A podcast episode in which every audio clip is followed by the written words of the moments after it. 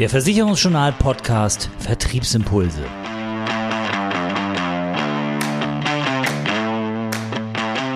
Unser Thema an diesem Podcast Fachkräftemangel in der Versicherungsbranche. Es fehlen die Gesichter der Zukunft.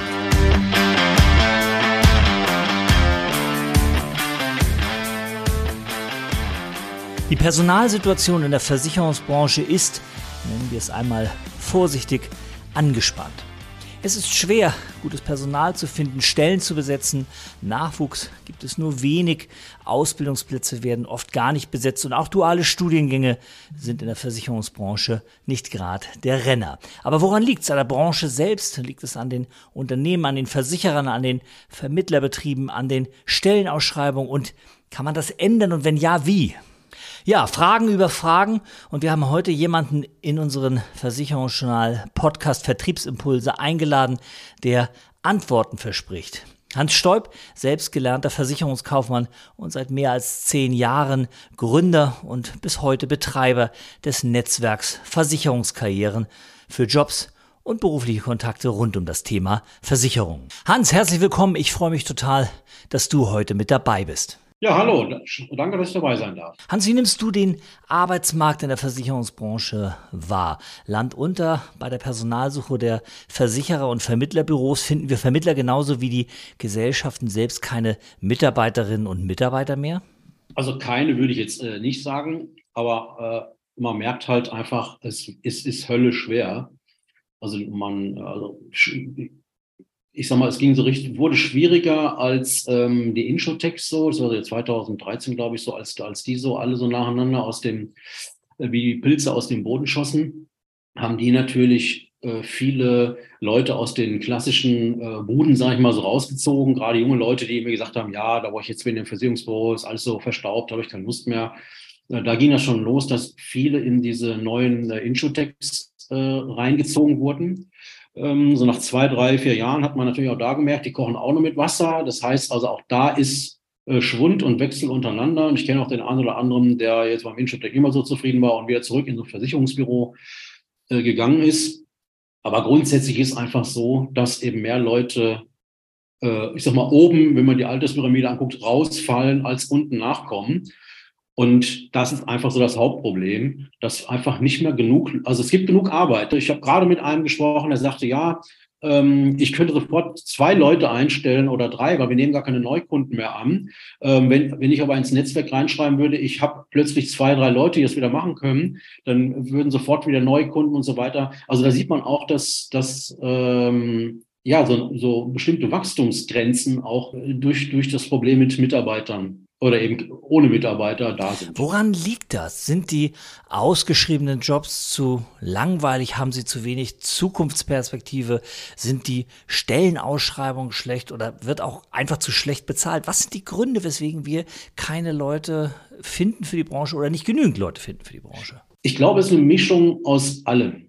Also, dass wir jetzt nicht so einen tollen Ruf haben insgesamt, hm, ist jetzt kein Geheimnis. Äh, dass wir den selbst verzapft haben, ist für manche Leute äh, vielleicht doch ein Geheimnis. Ähm, also viele in der Branche äh, ja, merken halt nicht, dass sie es selber mit fabriziert haben, was da so läuft. Und es gibt ja auch heute noch genug Dinge, wo man mit dem Kopf schüttelt. Und wenn man dann, oder wenn man zum Beispiel merkt in Maklergruppen, wie sich die Leute gegenseitig ankötten oder die Vertriebswege untereinander, da denke ich mir immer, oh, hoffentlich sehen das eure Kunden nicht. Äh, und ihr benehmt euch hier wie die Kleinkinder. Äh, und das ist halt auch so ein bisschen so ein Problem äh, ich würde halt eben die Zeit, ich sage mal so, die Zeit, die du damit verschwendest, äh, deinen Mitbewerber fertig zu machen, sollst du besser investieren in deinen eigenen Laden, um den besser zu machen.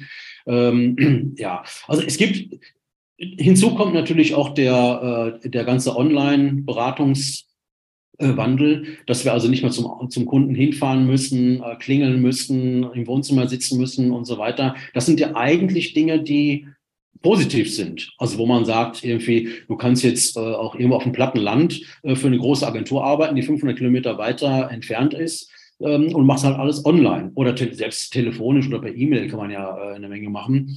Und das stellen wir halt viel zu wenig raus. Da muss man natürlich auch unterscheiden zwischen Versicherungsabteilung im Innendienst, also die Hauptverwaltung mit den Schadenabteilungen, Vertragsabteilungen und so weiter, das ist das eine. Und die Vermittlerbetriebe, das sind, ist halt was völlig anderes und die Vermittlerbetriebe machen einfach ein schlechtes Eigenmarketing. Es ist einfach so. Also die meisten Vermittlerbetriebe äh, machen schlechtes Eigenmarketing. Und wenn die mehr in Anführungszeichen Employer Branding oder Branding überhaupt machen würden, also sich einfach mal bekannter machen würden, dann ziehen die halt nicht nur Kunden, sondern auch interessierte Mitarbeiter. Sind die Probleme denn eigentlich auch äh, in der, im Personalbereich ein bisschen hausgemacht, weil Versicherer und vielleicht auch der ein oder andere Vermittlerbetrieb den Umbruch verpasst hat, weil er Trends verpasst hat, weil er den Weg hin zum Social Media verpasst hat, wie es jetzt zum Beispiel Bastian Kunkel und Patrick Hamacher machen? Ist das so ein bisschen auch ein, ja, ein Eigenproblem, das jetzt zutage tritt? Also aus meiner Sicht sind Personalprobleme immer ausgemacht. Personalprobleme sind Managementfehler. Jetzt kann man natürlich sagen, ja, stolplos leicht reden, äh, du bist Solopreneur, du arbeitest allein, du hast das Problem nicht. Ja, hat auch vielleicht, mache ich das auch genau deswegen. Aber äh, zu sagen, ja, wir können nicht dazu, es sind einfach zu wenig Leute und so weiter. Ja, das stimmt. Es gibt natürlich weniger, äh, weniger Leute, aber komischerweise gibt es ja auch Unternehmen, die haben kein Personalproblem.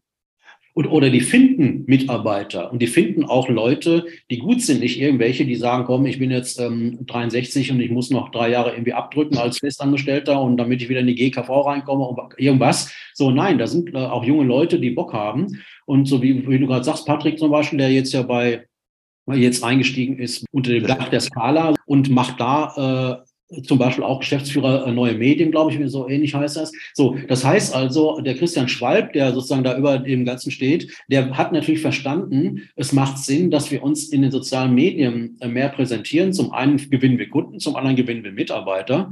Und wir müssen halt, und ich meine, das kostet natürlich, es kostet Geld, jemanden einzustellen. Und, und bei, und bei der Skala, bei BS, äh, äh, bei den Finanzberatern zum Beispiel, da gibt es auch noch die Nadja Asmailus, glaube ich, heißt die, äh, die ähm, das heißt, das, da wird richtig Geld ausgegeben, um sozusagen im Marketing voranzukommen.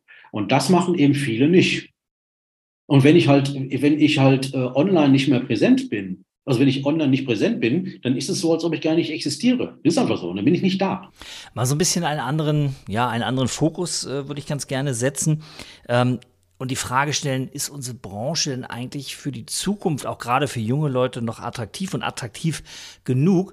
Manche vergleichen das ja so ein bisschen mit der, mit der Bankenbranche und die war ja so in den 1980er Jahren zum Beispiel, war das ja eigentlich äh, ein, ein absolute Top-Entscheidung, eine Banklehre zu machen als Basis für ja vieles weitere, was man noch machen äh, wollte, ein Studium vielleicht auch hinten dran. Und äh, heute sieht man ja in der Bankenbranche kaum noch Auszubildende mit einer vernünftigen Perspektive, weil die Digitalisierung halt auch viele Stellen einfach weggefressen hat in der Bankenbranche.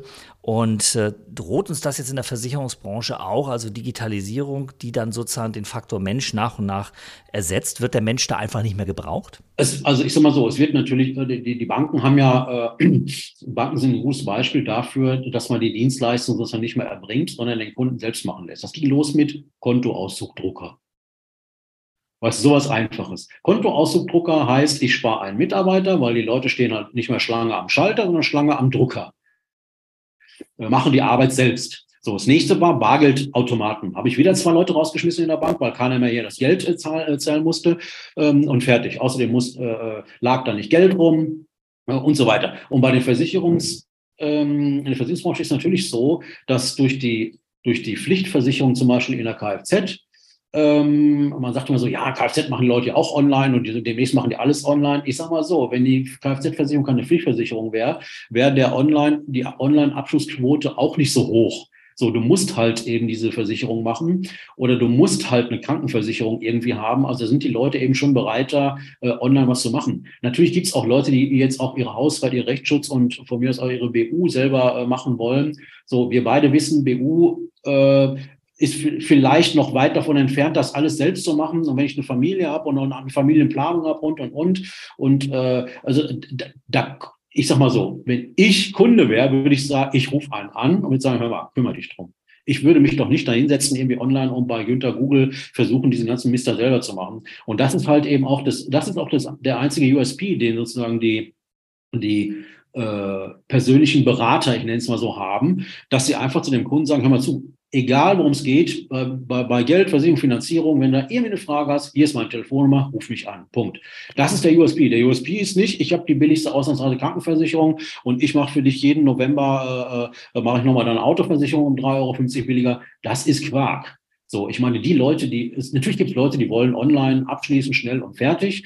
Ähm, da ist ja auch die Frage, warum wollen die das? Also meine Theorie ist, dass viele Leute online abschließen, ähm, weil sie Angst vor einem Vertreter haben. Die haben halt einfach Angst, dass irgendeiner nach Hause kommt und ihnen irgendeinen Scheiß aufdrückt. Dann machen sie es irgendwie lieber selber. Aber trotzdem glaube ich, dass Familien zu beraten, wo Familienplanung ist, wo auch äh, äh, Wohneigentum und so weiter, alles, was dabei ist, da macht es schon Sinn, jemanden zu haben, der sich damit auskennt. Und, und da haben wir noch nicht vom Gewerbebereich gesprochen. Gut, also es bleibt festzuhalten, in der Versicherungsbranche werden auch in Zukunft Leute gebraucht, vielleicht weniger als bisher, aber sie werden gebraucht. Und äh, auf der anderen Seite gibt es genug Versicherer und äh, auch Versicherungsvermittlerbüros, die Personal suchen.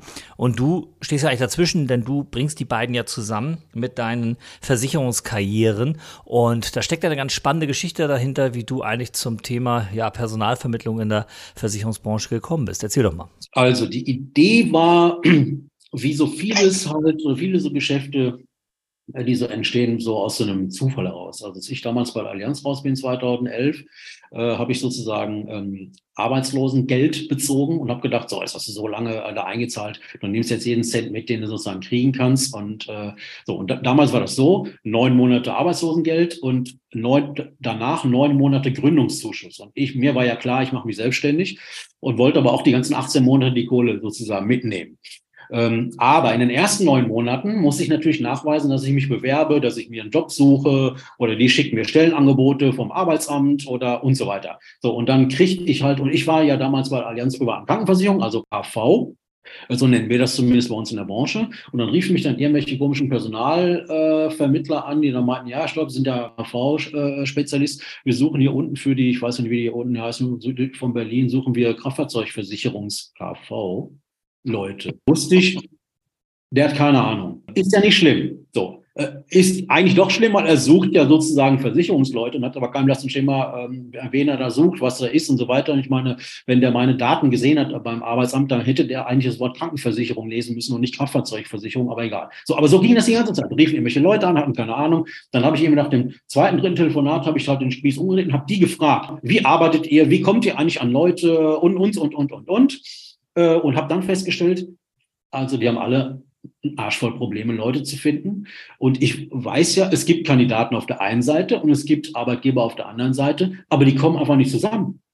Also es gibt ja genug auch unzufriedene Leute, die einen neuen Job suchen, aber die wissen nicht, die gehen ja über das Arbeitsamt eben, da gibt es ja auch genug Firmen, die sagen, ja, wir schreiben gar nicht mehr aus über das Arbeitsamt, weil da kommt sowieso nur Schrott und und und, was auch Quark ist. Aber irgendwie kamen nicht zusammen und dann habe ich gedacht, ja, dann mache ich doch mal einen Spezialstellenmarkt und für diese Leute alle zusammen. Ähm, und so ist die Idee damals entstanden. Und dann habe ich angefangen, habe ich ja mal auf Twitter also da, als ich dann bei der Allianz raus war, habe ich so gedacht, habe ich dann äh, mich mit, mit den sozialen Medien äh, beschäftigt und mit Twitter angefangen. Ich dachte noch, Twitter wird super groß. Äh, ja, war nicht so. Dann irgendwann äh, Facebook äh, und Xing. Ähm, so, und die drei habe ich dann äh, beackert und, und, geguckt, wie funktioniert das, wie kann man da äh, auch Tools nutzen, um sozusagen rauszuballern, als war ja immer noch, äh, auch damals alleine und trotzdem omnipräsent. Und das geht halt, indem man natürlich diverse Tools macht und so weiter. Und so kam dann auch die Idee zu sagen, man bewirbt, ich bewerbe die, äh, die, die Stellenausschreibung meiner Kunden halt über Facebook und Instagram, weil da kriegt man einfach eine riesen Reichweite auf einen Schlag. Und das ist halt das, was ich mache, dass ich halt ähm, den, zum einen mit den Versicherungskleinern den, den einzigen Spezialstellenmarkt für die Versicherungsbranche habe in Deutschland, dass ich die Stelle, Stellen meiner Kunden äh, über Facebook und Instagram bewerbe jeweils in der Region oder bundesweit, je nachdem, wie das so gewünscht ist. Und Nummer drei ist halt äh, die das Schreiben der Jobstory. Ja, und die Jobstory ist ja nochmal eine Geschichte für sich, quasi eine Geschichte in der Geschichte, oder? Ähm, weil das war eigentlich das, was ich eigentlich machen wollte nach der Allianz, nämlich äh, Texte schreiben für Finanzdienstleister, weil die haben es ja nochmal nötig. Äh, aber da habe ich dann nach drei Monaten habe ich das dann aufgegeben, weil äh, meine Kunden konnten mit meinen Texten nichts anfangen. Die wollten lieber den alten Scheiß weiterhin haben. Und deswegen habe ich es dann gar nicht mehr gemacht. Und äh, bin dann aber irgendwann trotzdem wieder zum Schreiben gekommen, weil ich einen Kunden hatte, der hat mir dann seine Stellenaus Stellenausschreibung geschickt und die war so scheiße, dass ich ihm das auch gesagt habe, dass die scheiße ist und dass ich so einen Mist bei mir auf dem Stellenmarkt nicht posten werde. Und dann sagte der nur, Stolp, Sie haben ganz schön große Klappe. Ich mache einen Vorschlag. Wenn Sie doch so super schlau sind, schreiben Sie mir doch die Story. Und zack, war ich wieder drin im Schreiben. Aber ich habe dann gemerkt, ah, das macht eigentlich Sinn. Und seitdem äh, haben halt 90 Prozent aller Kunden äh, wollen halt diese Story haben. Und äh, so haben wir eben diese Strahlkraft, Sichtbarkeit und Reichweite. Also Strahlkraft über die Jobstory, Sichtbarkeit über den Stellenmarkt und Reichweite über die Facebook-Kampagnen. Und so funktioniert halt dann das Recruiting über die Versicherungskarriere. Ja, interessant finde ich ja gerade bei den Stellenanzeigen von größeren Firmen, wie wahnsinnig ausgelutscht und wie wahnsinnig klischeebeladen die ja doch oft sind. Da werden ja immer solche Begriffe äh, verwendet wie teamfähig, belastbar soll jemand sein, offen, flexibel. Das sind ja alles so 0815 Wordings, die eigentlich doch heute keiner mehr verwendet irgendwie. Was denken sich die Versicherer und auch manche Vermittler eventuell, was denken die sich dabei, wenn man so etwas Ausgelutschtes, äh, ja, den potenziellen Bewerbern präsentiert? Ich meine, warum muss ich diese Story schreiben? Weißt du, da gibt es Marketingabteilungen, da müsste es ja auch irgendeinen Storyteller geben, der sich einfach überlegt, ja, ich mache das mal. So, da gibt es zum Beispiel auch den Unterschied, wenn ich mit den Agenturen zu tun habe und denen dann sage, hör mal, ihr habt doch eine Personal- und Marketingabteilung. Ja, ich immer nur, äh, so, weil da passiert nichts. So, dann machen wir zusammen eine Jobstory und dann heißt es, eine hm, Jobstory machen wir, aber ich muss die erst noch zu Personal geben, zu Marketing geben, zu Recht geben, zu Compliance geben.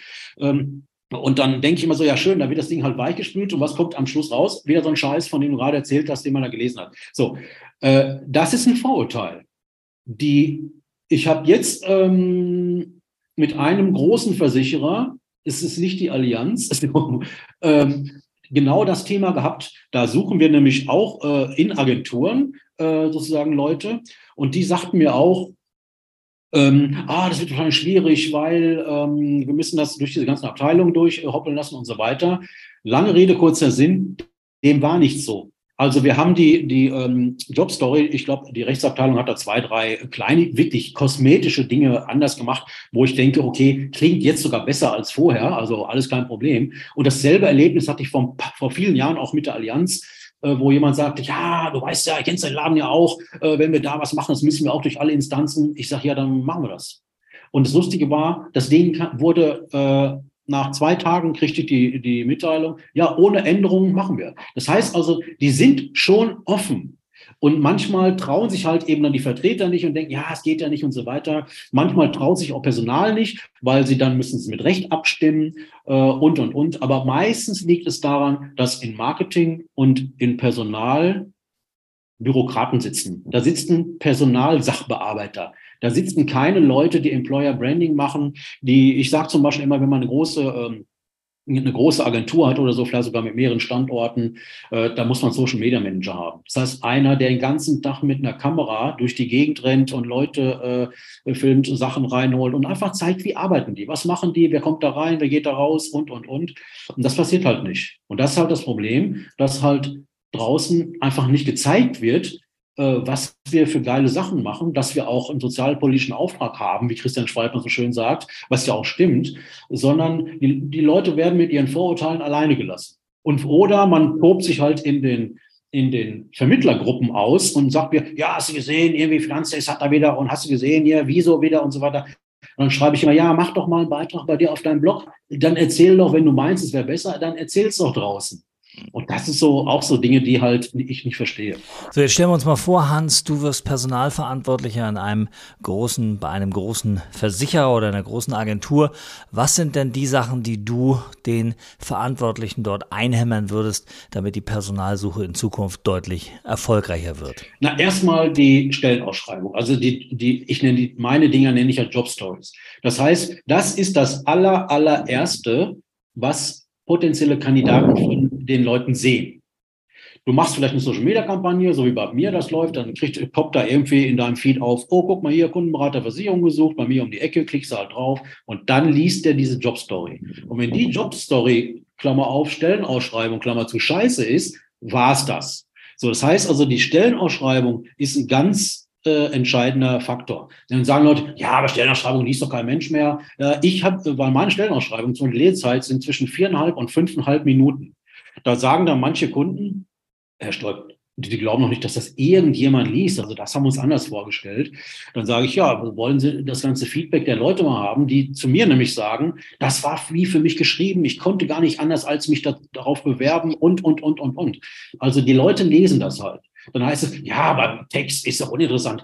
Ich finde, Text macht immer noch Sinn. Das Ding kann man sich auch abspeichern, später selber lesen und so weiter, nochmal nachlesen. Bei Video muss nicht rumspulen, vorspulen und so weiter. Also ein vernünftiger Text, das ist das A und O. Und dann geht's halt um Reichweite, also verteilen. Ähm, und, und da sind wir schnell bei Social Media Marketing. Und da sind wir dann eben auch schnell bei, äh, dass jemand ähm, in der Agentur oder in der Abteilung ähm, auch Social Media affin sein sollte und eben äh, mit seinem Handy, und das reicht, mit seinem Handy ein paar Fotos mal macht, auch mal vielleicht ein kleines Video macht, äh, sich dann mit, mit einfachsten Tools kann man die Dinger ein bisschen aufpeppen und so. Also man muss ja heute kein, kein äh, Fernsehstudio mehr haben, um irgendwie Videos zu machen und so weiter. Und da einfach zu sagen, wir fangen mal an, wir machen mal einfach was und wir vertrauen darauf, dass der mit seinem Handy das genauso gut machen kann wie früher andere Leute mit, einem, mit einer Profikamera. Ähm, das sind so diese drei Sachen. Das Schreiben, die, Präsenz in den sozialen Medien oder wo auch immer und dann eben auch die, die, die, eben die, die Tools nutzen, um diese Sachen äh, äh ja, nach draußen zu bringen. So eine Sache gibt es, die müssen wir auf jeden Fall noch klären. Der denn wer Hans Stoib hört, der denkt sofort an die Peking-Ente. Wer sich mit dir in Berlin trifft, geschäftlich, wahrscheinlich auch privat, der äh, geht mit dir in die Peking-Ente.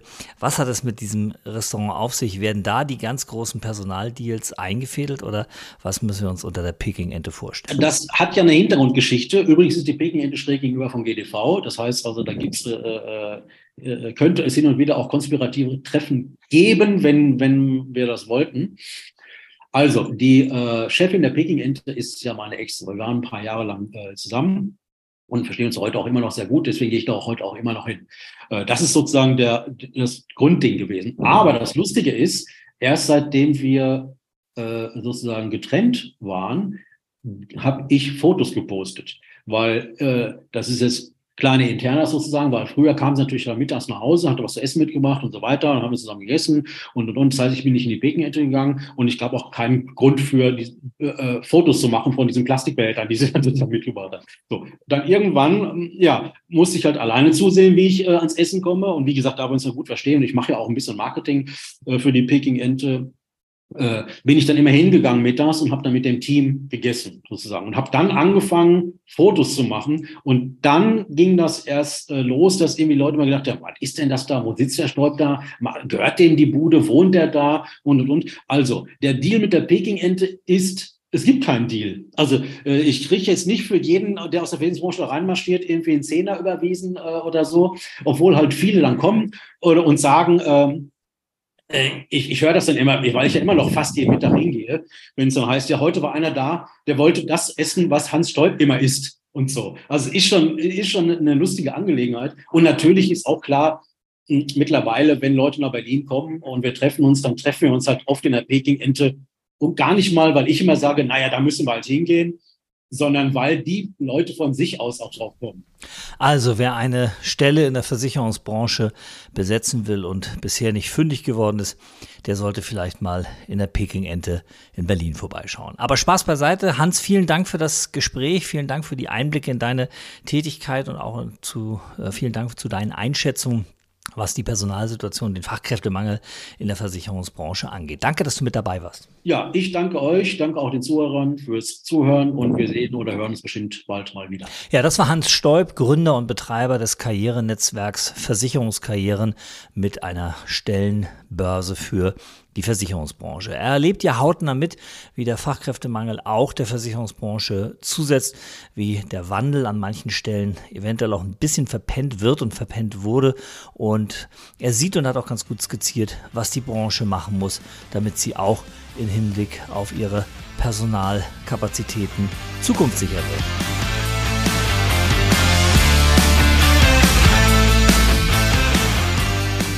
Das war die aktuelle Ausgabe vom Versicherungsjournal Podcast Vertriebsimpulse. zusammengestellt und gesprochen von Oliver Mest.